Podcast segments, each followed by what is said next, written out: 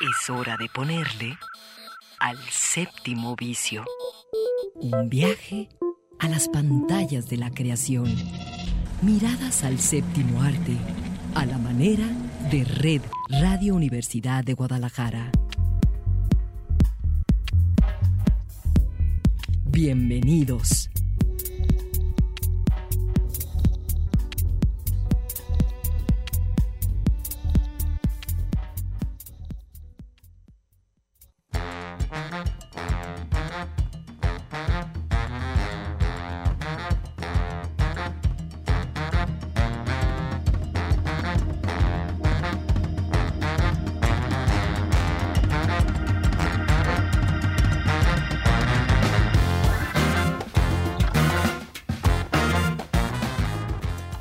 Las 3 de la tarde en vivo desde Red Radio Universidad de Guadalajara. Los saluda Eduardo Quijano. Esto es El Séptimo Vicio.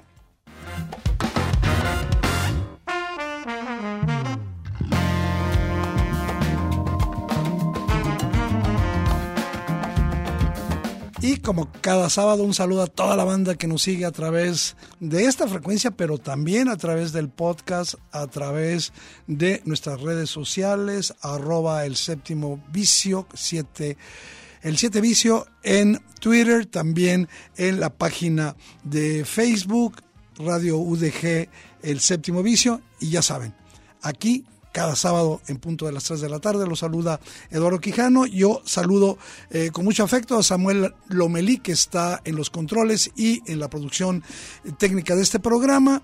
¿Saben qué va a estar suave? Va a estar bueno porque hoy vamos a hablar, por supuesto, no, no la podíamos quitar de encima a Isabel II, su legado en imágenes. Vamos a hablar de, las películas, sobre, sobre todo ¿Qué tenemos que ver en esas películas convencionales sobre la, la reina? Eh, por supuesto, la gran serie que se hizo sobre eso.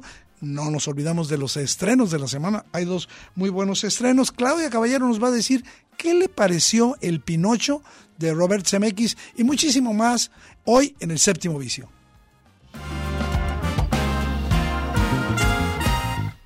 ¿Y qué te parece, mi querido Samuel, si empezamos cambiándole a una música diferente porque vamos a hablar justamente de qué legado en imágenes tenemos de Isabel II.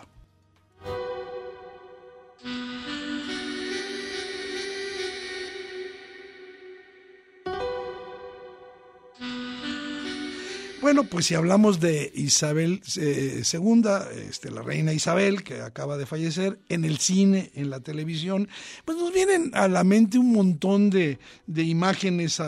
eh, sobre todo, ¿saben que Yo, o los más viejos, como aquí mi amigo Carlos Ramírez Ladowick, que son de los más viejos de la comarca, eh, recordamos sus discursos eh, navideños quizá los jóvenes no sepan que una de las cosas más conocidas de, la reina Isabel eran sus, sus discursos navideños imprescindibles.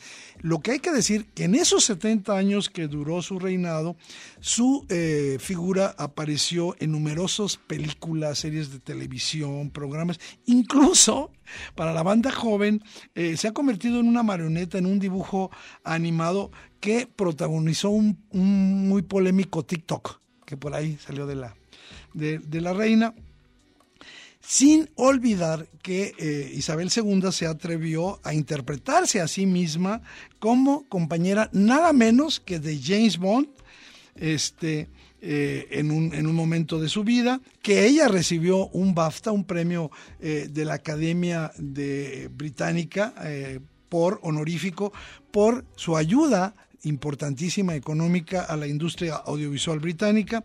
Y ahora quiero comenzar diciendo que eh, para mí todavía la gran película biográfica sobre la reina Isabel no, no existe, una película que, que muestre eh, sus claroscuros, pero vamos a repasar aquí sus apariciones más importantes.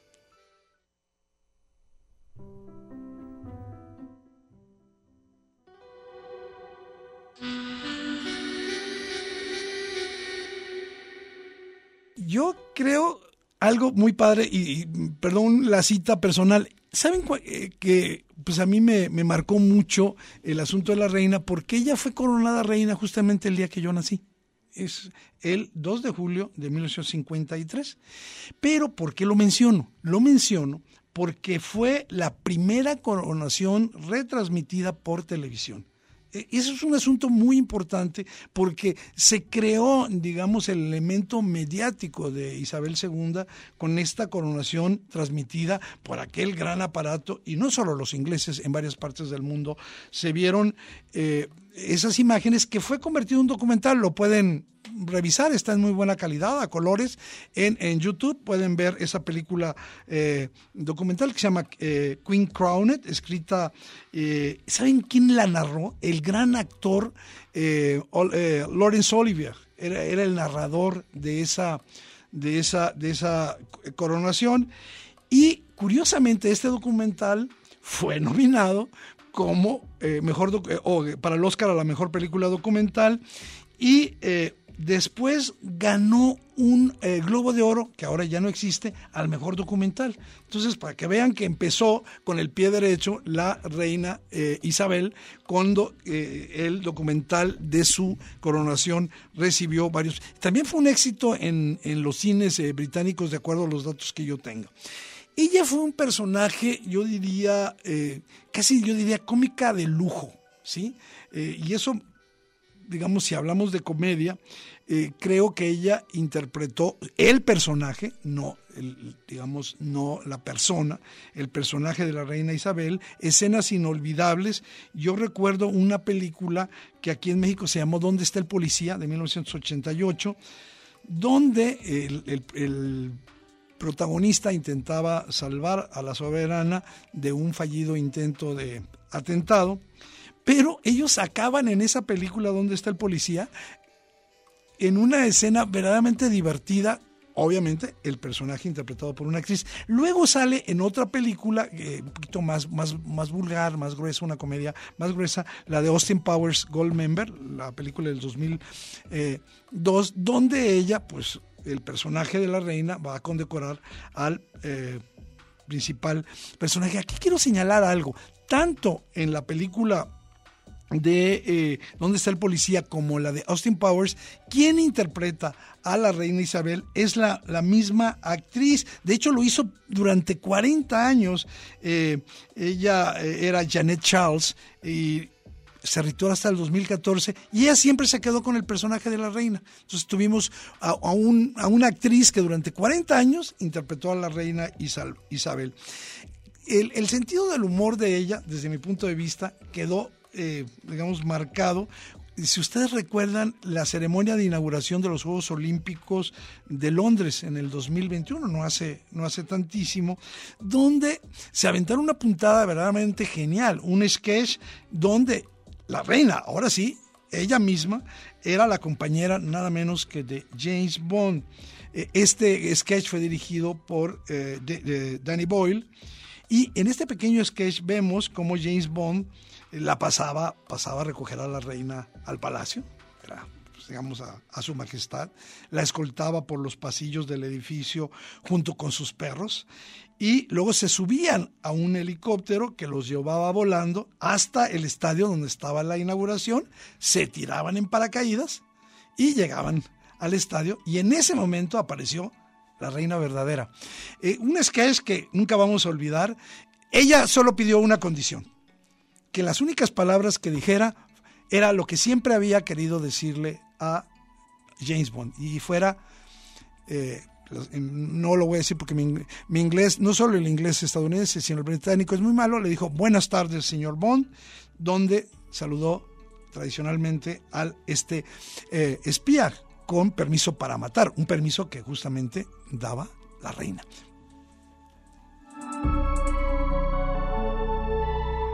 Y bueno, decía yo hace un momento que ella eh, fue pues una marioneta, un dibujo animado también, el personaje de la reina.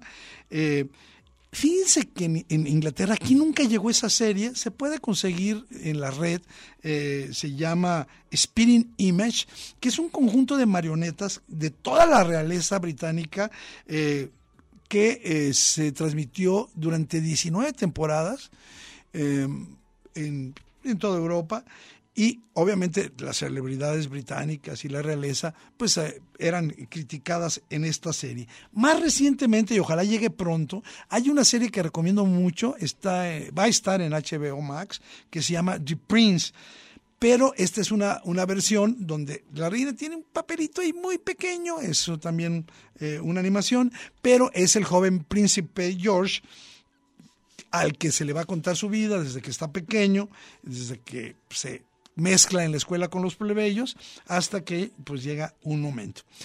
También algo que no se nos puede olvidar es que la reina a, nivel global como imagen tuvo, eh, digamos, un símbolo al lado de ella que son sus perros Gorky, los perros de la reina. Y los, los perros de la reina tienen también su propia película de animación y se llaman Las mascotas de la reina, se puede ver en Amazon Prime.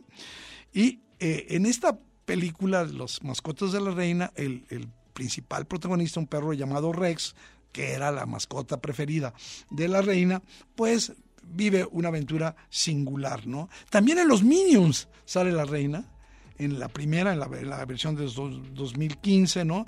Y por ahí tiene un pequeño papelito en, eh, la película de Pixar Cars. Es decir, como personaje, la reina Isabel ha sido alguien importante. Bueno, ya decía yo que, eh, por supuesto, eh, ella tiene muchísimas cosas que decir acerca de eh, la vida de Inglaterra y justamente con eso nos vamos a nuestro primer corte. Regresamos en un momento escuchando a Elton John el día de la celebración del jubileo de la reina, las bodas de plata del reinado de la... y escuchemos a Elton John. Vicio. Un viaje a las pantallas de la creación. Your Majesty, congratulations on an incredible achievement. And we are very honored to be here tonight to play for you, okay? Thank you.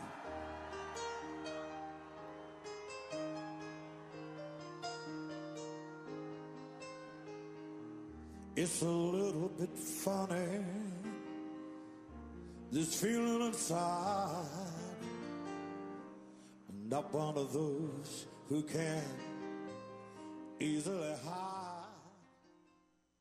El séptimo vicio. Nuestro alfabeto de imágenes para entender el cine. Regresamos.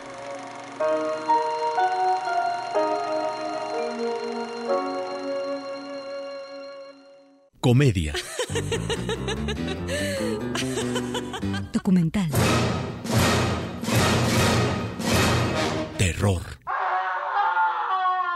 Melodrama. Animación. Y mucho más bajo el lente de El séptimo vicio.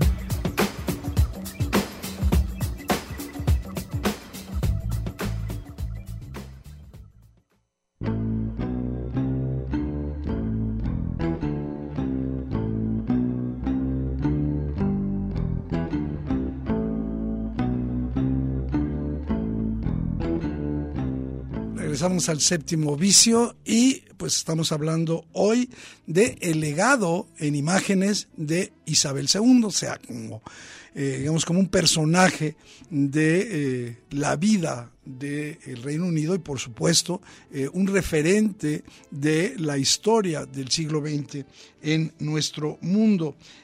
dos películas rápidamente que pues seguramente todo mundo ha mencionado en estos días. Yo me quiero referir justamente a una de estas.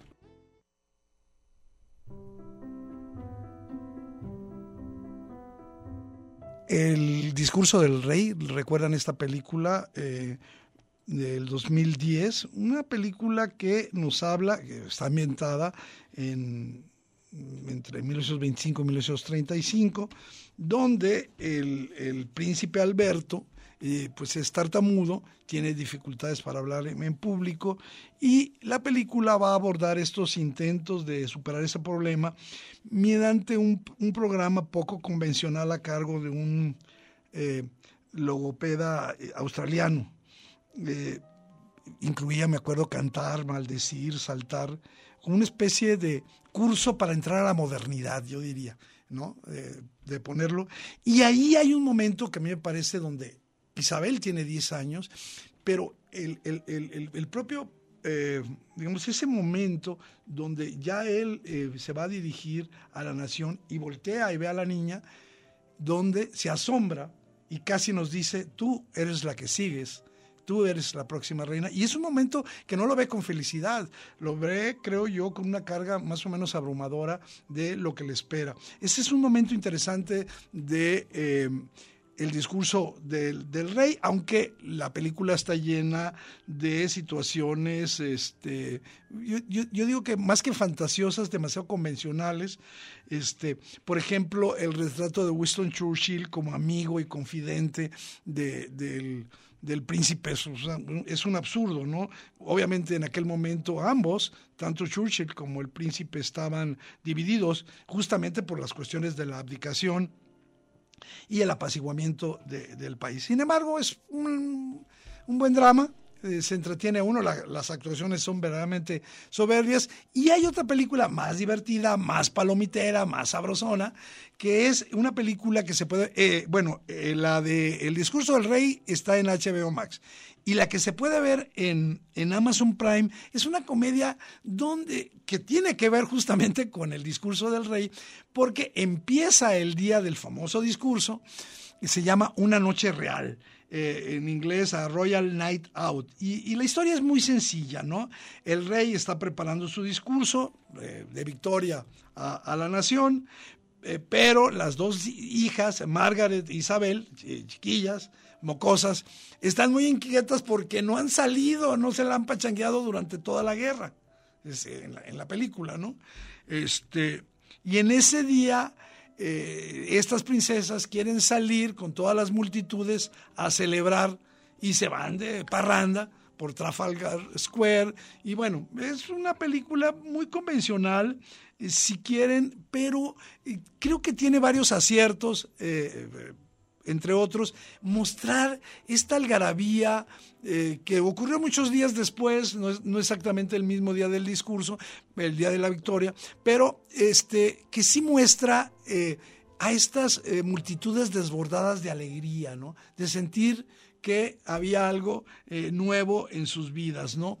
y bueno, también está llena de incorrecciones de carácter biográfico, porque en realidad ellas no se pasaron toda la noche fuera, apenas fueron y regresaron. En fin, hay, eh, creo que en lo que acierta una noche real, donde aparece de 14 años la más sensata de las dos, eh, Isabel, Margaret este, e Isabel, pues, en las secuencias iniciales de Una Noche Real, para quien la vea en Amazon Prime, les recomiendo porque hay unas escenas documentales que están muy, muy, muy buenas en los créditos y, y, es una buena manera de envolver esta película, que es una comedia ligera, con un final incluso un poco largo y aburrido. Pero hay dos cosas que no puedo irme sin mencionar. Una película que es justamente un clásico y es probablemente el mejor retrato biográfico hasta la fecha, solamente el mejor, no quiere decir que necesariamente tenga calidad.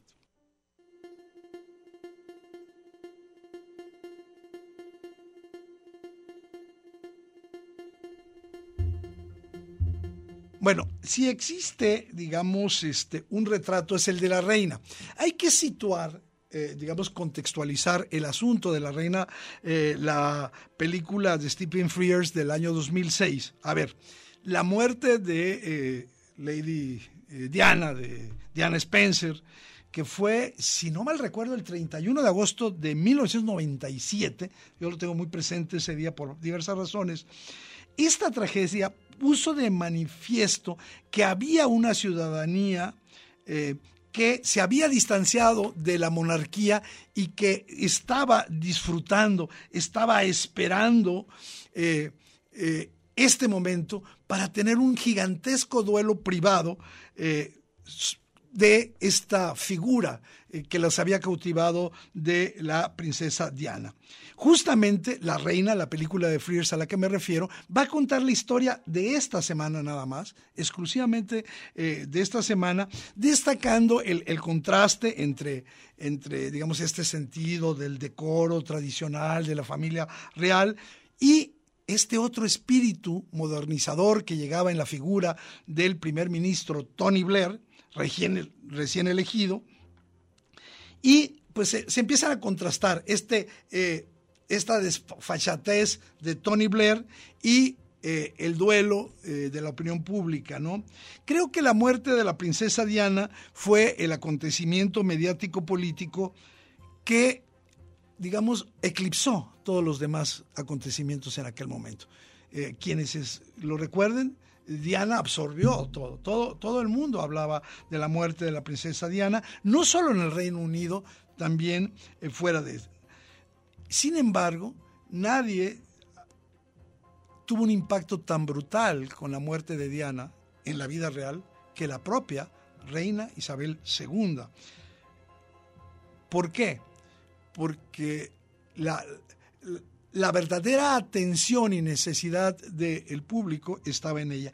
Y creo que la película no lo muestra totalmente, pero sí desenmascara esta, esta especie de miedo, de acobardamiento de la reina eh, eh, Isabel, insisto, la película del 2006, con una actuación eh, importante de Helen Mirren caracterizando a la reina, que es como mucha gente la va a recordar. Eh, esta interpretación ganó el Oscar. Eh, creo yo que eh, hace una reina, hay que hacer algunos comentarios. Helen Mirren es mucho más alta que lo que era la reina, por supuesto. En aquel momento que la interpreta estaba mucho más joven.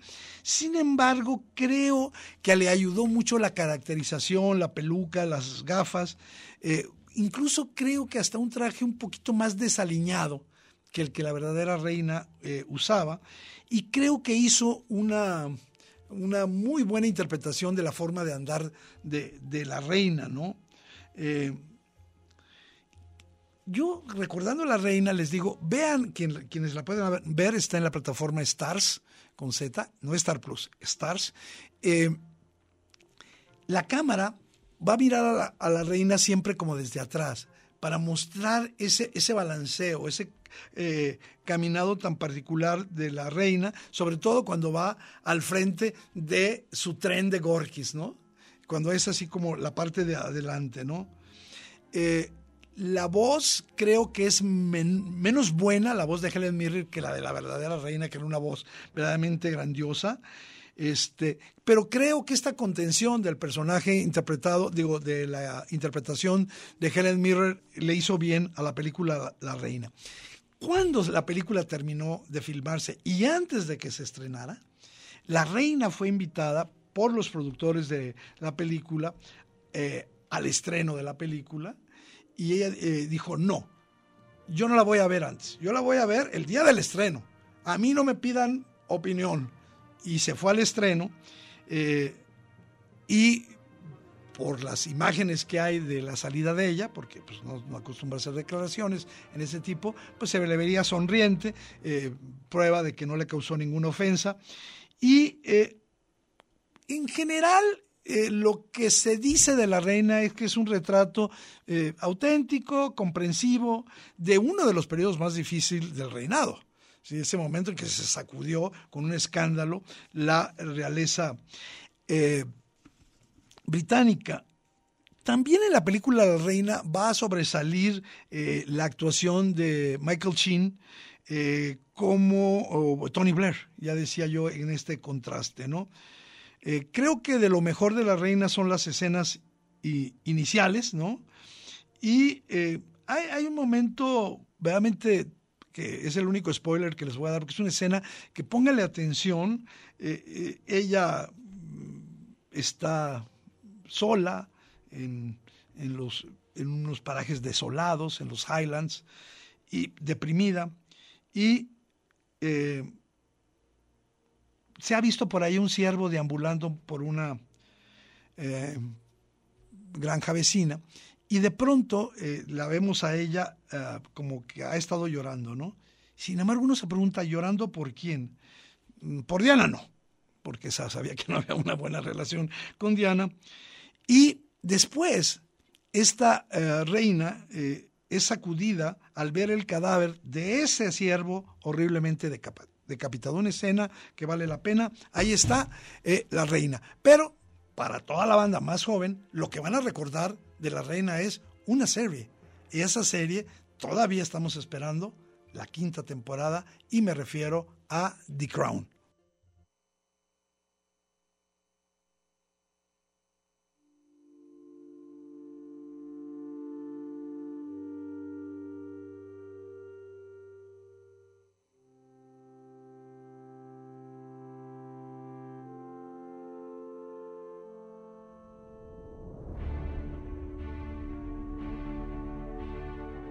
Eh, para, digamos, para el público de hoy, del siglo XXI, seguramente eh, The Crown representa eh, el mejor biopic sobre la reina Isabel II, una serie que en realidad no es solo la vida de ella, sino es la familia, la, la, historia de la familia real británica, justamente desde este 2 de julio de 1953, la coronación de Isabel II, hasta los tiempos actuales. Eh, fue producida por Sony Pictures para Netflix y se estrenó, recuerden, ya tiene seis años, The Crown en el 2016, y bueno, pues tiene actualmente 40, 40 episodios de cuatro temporadas, de 10 capítulos y eh, va a cubrir eh, las décadas eh, más importantes, todas las décadas del reinado de Isabel II. Y hay, hay, cosas que hay que señalar, ¿no?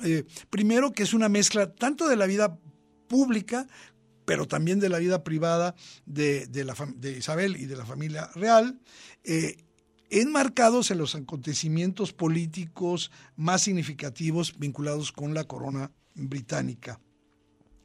Creo que la reconstrucción de la época es uno de los encantos de la serie, de, The Crown. Creo que eso es algo de lo que... Hay buenos momentos de mirada crítica a la realeza, sin embargo, esta mirada crítica se empezó a diluir bien gacho y probablemente ya en la cuarta temporada este foco de crítico se, se va a desvanecer, ¿no? Eh, creo que cualquiera que haya visto los 40 capítulos no podrá durar que hay calidad ahí. También hay, hay, eh, episodios eh, bastante malos, ¿no? yo donde veo más problemas no es tanto en la representación de la reina Isabel II, sino este que por supuesto ha obtenido pues eh, todas las alabanzas en la interpretación de eh, eh, Olivia Colman. Pero donde, donde yo veo los problemas es en la representación de Lady Di. Es ahí donde falla. Y bueno, todo el mundo estamos esperando que ahora en noviembre llegue la quinta temporada a ver qué nos depara. Dicen que van a ser seis. Otros apuestan que esta será la última temporada. Bueno, vamos a esperarla. Y bueno, pues hemos pasado. Hay otra película que no, donde la reina sale de villana.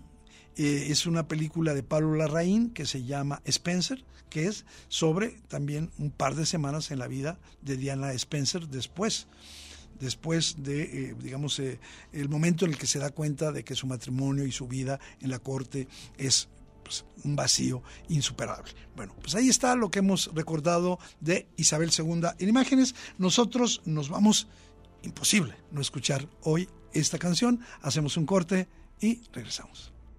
Thank you.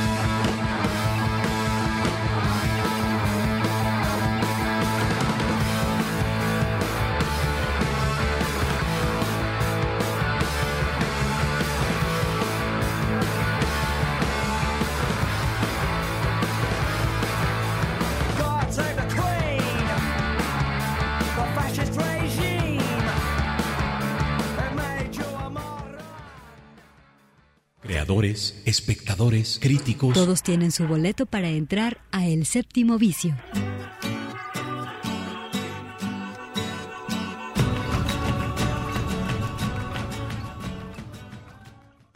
Miradas a la fábrica de sueños. El Séptimo Vicio.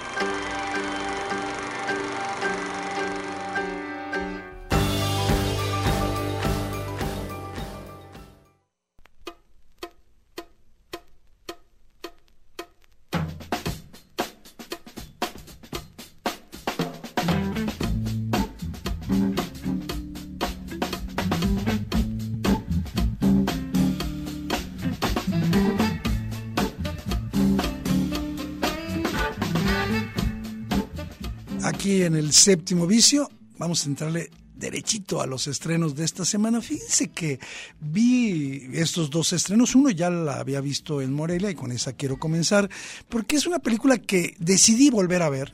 Eh, porque yo había tenido sentimientos encontrados con esta película mexicana, que justamente ganó en, Morelia el mejor largometraje mexicano y, ganó el premio a la mejor actor, a la mejor actriz, ganó tres premios en Morelia. Y eh, la verdad no, no, es de las películas que uno pueda decir es que me gustó, es que yo vi una película con una propuesta sumamente interesante y por eso, eh, después de platicar con su director Jorge Cuchi, decidí, al estilo de lo que hacemos aquí en El Séptimo Vicio, compartir con ustedes esto. ¿Estás enamorado de mí? Sí, sí, estoy enamorado de ti. Me gustas mucho. ¿Y tú dices que es un juego? Es un juego ruso. Se llama el juego de la ballena azul. Oye, ¿tú sí crees que sea verdad que si al final a la mera hora te arrepientes y ya no te suicidas, si viene gente a tu casa y mata a tu familia? Son 50 retos. Al final te tienes que suicidar. Se llama el juego de la ballena azul salió en las noticias tradicionales. Pusieron a, los padres de familia en un estado de alarma porque era un juego que se trataba de realizar 50 retos en 50 días y donde el último reto era suicidarse. ¿Por qué te quieres morir, Félix? Yo porque estoy triste. Y lo que estaban diciendo las noticias es que muchos chavitos habían entrado al juego y se habían quitado la vida. ¿Cómo funciona el juego? Un administrador anónimo envía aleatoriamente invitaciones a jugar y a ver si cae alguien. Y supuestamente pues cayeron ciertos chavitos, dijeron si le entro, vi los 50 retos. Hay retos muy claros que son de laceraciones, cortadas y todo ese tipo de cosas. Hay unos que son tareas secretas. Pero uno de los retos que me llamó más la atención es uno que se llama tener una cita con otra ballena azul. Hola, ¿tú eres Félix? Yo soy Elisa. Veo el reto de tener una cita con otra ballena azul y planteo la siguiente hipótesis. Esto es una gran oportunidad para un administrador del juego de conocer a alguien que está jugando haciéndose pasar por un jugador. Y a partir de ahí empiezo a construir estos personajes que se van a encontrar realizando este reto.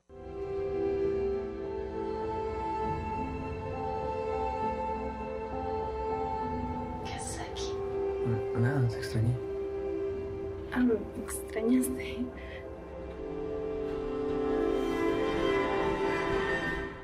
Una chava, un chavo, son adolescentes, se van a conocer realizando el reto, se presentan como personas que están jugando y deciden, vamos a continuar el juego juntos y a ver si llegamos hasta el final. Básicamente de eso trata la película. ¿En qué reto vas? En el 45, ¿tú? También en el 45. Nada más nos quedan 5. Tiene casi la estructura de un thriller, es como un thriller nihilista. No quise hacer una película estridente, no quise hacer, entre comillas, una película cursi, sin sentimientos y emocionalmente desbordada. Yo no quería hacer eso. Me gustaba el contraste de unos personajes como apagados, que se prenden cuando están ellos juntos, pero no excesivamente, y hacen acciones desbordadas. No, nosotros no somos hembras, somos ballenas azules. ¿te quieres morir conmigo?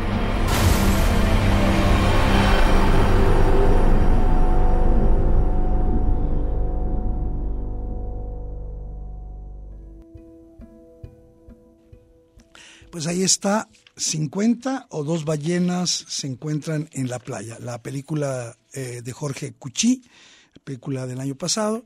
Y bueno, eh, primero pues ya creo que está perfectamente relatada la trama. Eh, Félix y Elisa, dos adolescentes que se meten en este juego de retos, que el último reto, el número 50, es quitarse la vida. Eh, la historia eh, me parece que se sostiene bastante bien, bastante bien. Tiene momentos disparejos. Eh, desde el principio utiliza una especie de estrategia para transmitir la situación de cada uno de ellos. Y esta estrategia es dividir la pantalla en, dos partes, lo cual la mayor parte del tiempo resulta afortunado, aunque hay momentos en que no necesariamente ayuda a, estar ahí. Es decir, la pantalla dividida eh, nos muestra las vidas de ambos al mismo tiempo, sí sirve este recurso para distanciarnos de lo que pasa Y sobre todo algo que es muy importante, que es algo muy bueno de esta película, es para mostrar lo artificial que es todo, ¿sí? Todo lo artificial, las creencias que tenemos y la otra cosa es eh, cómo estos chicos están permanentemente conectados a su teléfono. ¿Sí? Es ahí donde está su vida, en eventos que ocurren de manera simultánea, sincrónica, a pesar de que ellos también no siempre están juntos. Eh, hay, y técnicamente son interesantes, unos larguísimos planos secuencia que sirven para crear y alargar el, suspenso de la película que lo tiene. Y eh, creo que en el momento adecuado hay sus momentos de acción. Hay un problema. Lo que va ocurriendo ahí en la película no necesariamente es agradable. ¿sí? Y entonces, eh, si tú eres muy joven, a lo mejor te vas a identificar con algunos de ellos, pero quizás para las personas más, más, más adultas les resulte un poco chocante esta especie de, de locura de absurdo en el que están sumergidos este par de jóvenes eh, que tienen fantasías con la muerte. Es un tema que está en el centro de la película, la fantasía eh, con la muerte. en ese sentido, el final es, es muy bueno y sobre todo la, la, la, situación de distancia con el mundo adulto que tienen, que está muy bien subrayada en la película, ¿no? Eh, la película se toma el, el tiempo para mostrar este, esta ruptura, este contexto familiar ausente, creo que es algo de lo que vale la pena de la película. Y bueno, pues ahí está, una, una propuesta mexicana creo que lo peor es que la película queda como un poco secuestrada por la parte mórbida del reto, ¿no? De, este de tener que morir. Y pues, insisto, la historia se sostiene hasta el final y es sumamente interesante. Estamos hablando de 50 o dos ballenas se encuentran en la playa, que ha sido estrenada, pero también hay otra película sobre la muerte, es así, verdaderamente maravillosa, tierna y que ahora mismo voy a comentar.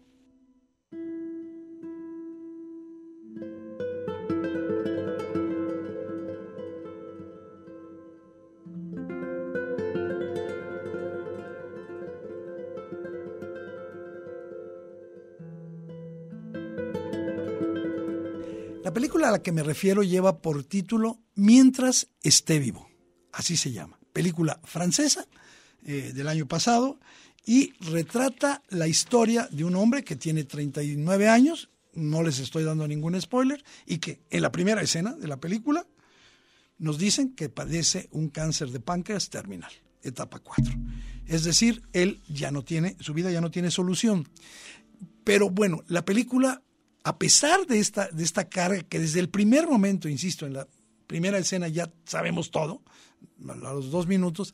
Sin embargo, es una película verdaderamente humana que te va envolviendo, que te va llenando de buenos sentimientos, de buenas sensaciones y voy a decir las razones. En primer lugar, porque la película va a rendir un homenaje, un, homenaje verdaderamente vibrante a todo el personal de los hospitales, que en este momento se hace por demás indispensable. ¿sí? Todo lo que hacen aquellos que cuidan de nosotros que cuidan en el momento que más cuidados necesitamos, eso está. Y estas imágenes son verdaderamente tiernas, eh, eh, enfermeras y doctores cantando, bailando, es, es, muy bonito, ¿no? Porque está hecha con trabajadores de la salud reales. De hecho, el personaje principal, el doctor, el personaje principal, está interpretado por un, un doctor, un oncólogo eh, estadounidense, libanés. Es él, él se llama Gabriel Sara, la persona, él es doctor, él es oncólogo y hace el papel del doctor eh, así se llama el, doctor, el, el, que está a cargo de curar a Benjamín. Bueno, entonces estos elementos de realismo hacen que la película tenga como una especie de fascinación, de un encanto verdaderamente particular, un equilibrio muy acertado entre este, estos momentos de, de desesperación que evidentemente un joven, un hombre de 40 años tiene cuando le dicen que ya no le queda vida y también estos momentos de aceptación, ¿no? Este, porque de esta manera la, la, la película, eh, mientras esté vivo, no se hunde en un patetismo extremo, ¿no? Sino que siempre está fluyendo la parte humana, ¿no? Obviamente desde el principio sabemos que no va a haber un final feliz desde el primer momento, ¿no? Sin embargo, creo que la película es mucho más que una reflexión sobre la muerte. Eh, creo que lo que menciona es esta fragilidad de la, de la existencia que vivimos, esta, esta vida llena de errores, de aciertos, que a veces creemos que no hemos logrado nada en la vida cuando en realidad eh, las victorias están en nuestro lado. Creo también que eh, eh, nos muestra que siempre vamos a dejar una huella cuando desaparecemos, por más pequeños que seamos, ¿no? Y hay una gran amplitud emocional en la historia de Mientras esté vivo. En verdad, la recomiendo. Es una experiencia que, de esas experiencias que nos pueden llevar a una tristeza reflexiva, a una tristeza que nos haga más humanos, que nos conecte con aquello que, en lo que debemos de pensar porque todos, indefectiblemente, nos vamos a enfrentar a ese momento, ¿no?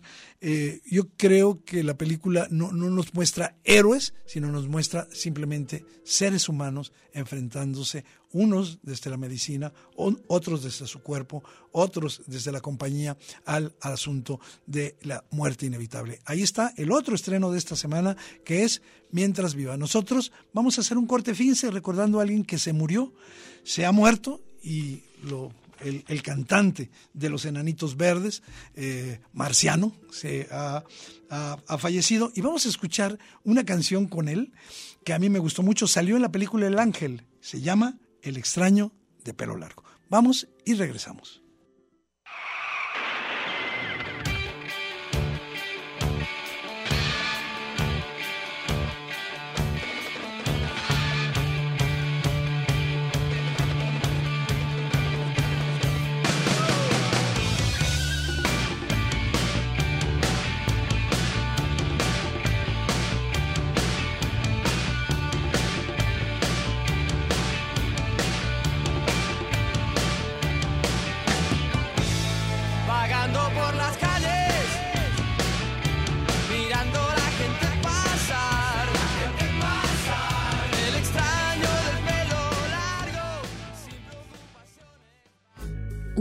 Espacio de gozo común en el 104.3 de FM. El séptimo vicio.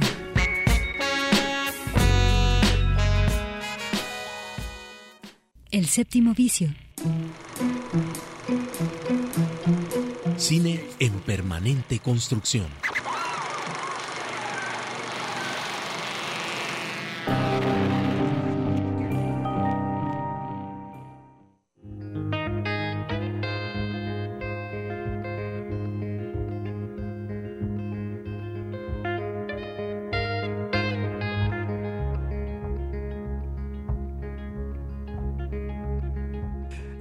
Este último espacio del séptimo vicio, por supuesto, estamos deseosos de escuchar cuál es la opinión de Claudia Caballero sobre el estreno de esta semana en la plataforma Netflix, que es la nueva versión de Pinocho dirigida por el estadounidense Robert Zemeckis.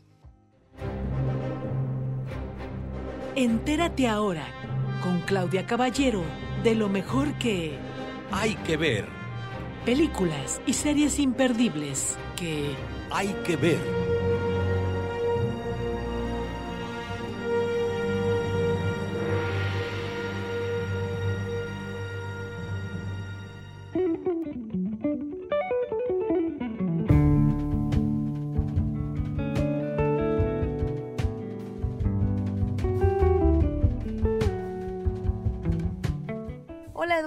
Buenas tardes amigas y amigos del Séptimo Vicio, feliz sábado. Pues esta semana tuvimos el estreno de una película en Disney Plus que probablemente tú estabas esperando ya para ver porque es de una cinta animada de 1940, esta nueva versión o la versión live action, que ya sabes que siempre hay gran expectativa de cómo van a llevar estas adaptaciones ¿no? a la pantalla y hemos visto además el trabajo de su director, que en este sentido pues se esperaba por el prestigio que tiene. Robert Zemeckis es el encargado, el director de esta película de Pinocho. Ladies and gentlemen, I present to you the eighth wonder of the world.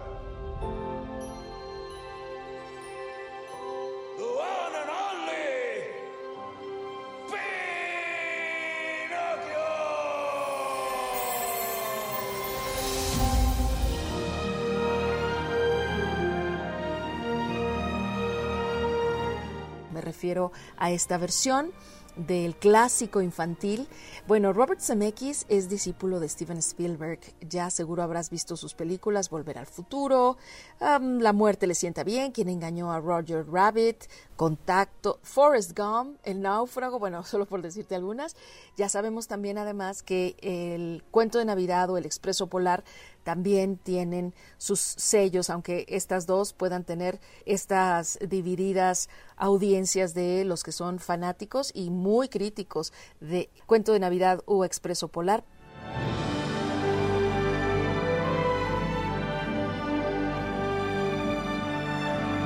Pinocho combina acción real con animación 3D y la película pues nos muestra a este tierno muñeco de madera, como ya sabemos la historia, que quiere ser un niño de verdad, que le cumple el hada una vez que pues, le otorga la magia, esta hada azul le obsequia la vida como cumplimiento al deseo de, de su creador, Gepetto, que en esta película es interpretado por Tom Hanks, no en una de sus mejores interpretaciones, debo decir, a mi consideración, hay otros personajes primordiales como Pepe Grillo, que lo interpreta Joseph Gordon-Levitt. Bueno, su voz es simpático, sí, más no encantador.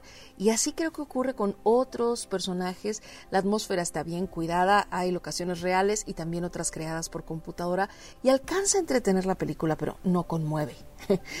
Yo creo que nos deja como con ganas de ver la original. Y bueno, basta leer la crítica. Algunos han sido muy severos con Robert Zemeckis diciendo que es la peor de sus películas o de sus eh, remakes. Tú serás quien tenga el veredicto si te lleva la curiosidad como a mí a ver este estreno en Disney Plus, esta plataforma, y estoy hablando de Pinocho.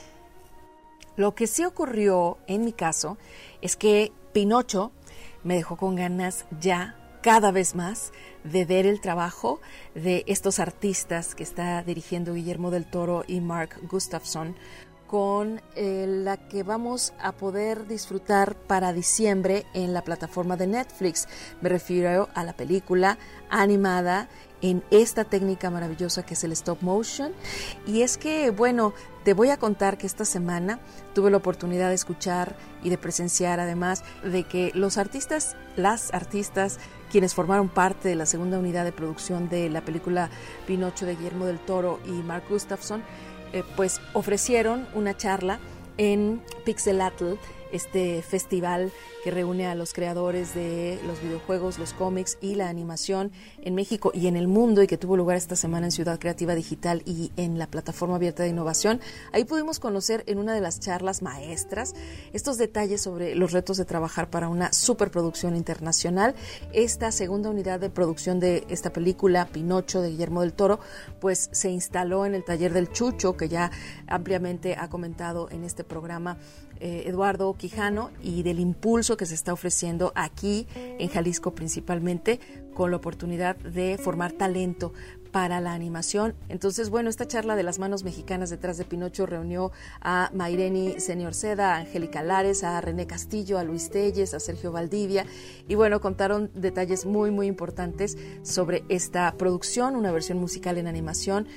Eh, contará con el reparto de voces de Ivan McGregor, eh, David Bradley, eh, va a estar también John Turturro, Ron Perlman, Tim Blake. Estaremos gustosos de ver y escuchar el trabajo de Christoph Waltz y de Tilda Swinton, solo por decir algunos, ¿verdad? Y los detalles seguro te los estaremos dando a cuentagotas. El estreno de esta película Pinocho es en Netflix para diciembre de este año, así que no nos falta mucho para poder disfrutarla.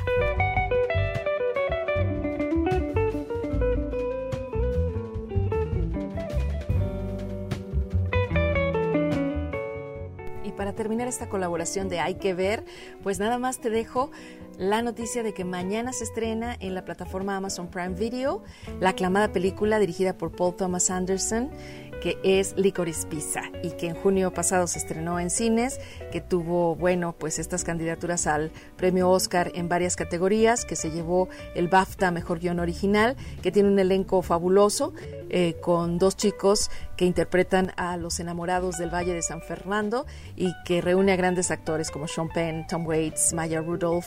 Bueno, podrás eh, agasajarte de esta producción si es que la viste en cines para volver a disfrutarla y si es que te la perdiste, esta es tu oportunidad. Así me voy entonces, que tengan un excelente sábado. Gracias y muy buen día.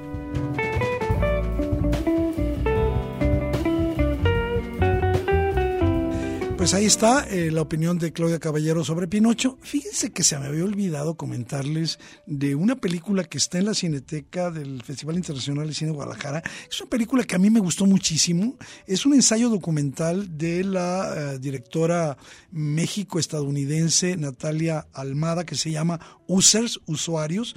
Eh, la verdad es una película sumamente interesante porque es una especie como de reflexión acerca de cómo la, tecnología está alterando nuestras vidas, sobre todo las de las de los de la de la gente más joven, y hay una mezcla bien interesante entre lo público y lo privado, lo lo íntimo, lo más íntimo y lo universal, es, esta, esta, dimensión de lo pequeño y lo enorme a lo que nos acerca la tecnología, y eh, creo que Users puede leerse como, como una muy preocupada carta de una, eh, una carta visual de una madre a sus hijos para alertarlos sobre los problemas de la tecnología. Eso era lo que quería comentar y nosotros nos vamos dándole las gracias, por supuesto a Samuel Lomelilla, a toda la banda que nos siguió aquí, eh, eh, con una nueva sección y con eso vamos a terminar y es esto que se llama Cinebits. Eduardo Quijano le dará las gracias, los espero aquí el próximo sábado. Escucha Cine Beats. Nuestra selección de las mejores bandas sonoras suena así.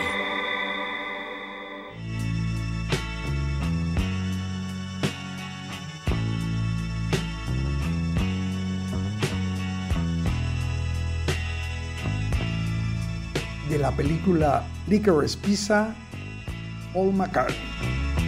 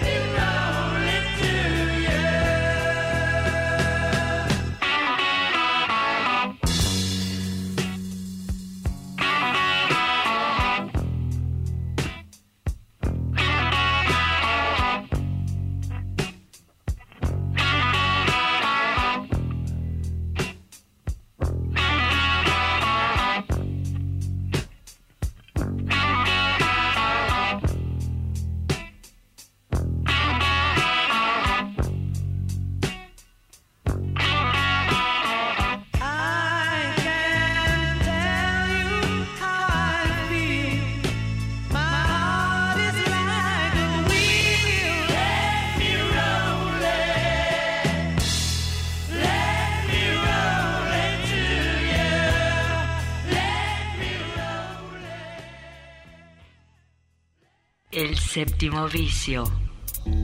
La cultura del cine en imágenes sonoras.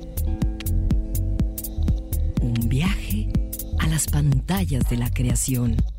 Escúchanos todos los sábados desde las 3 de la tarde. Hasta la próxima.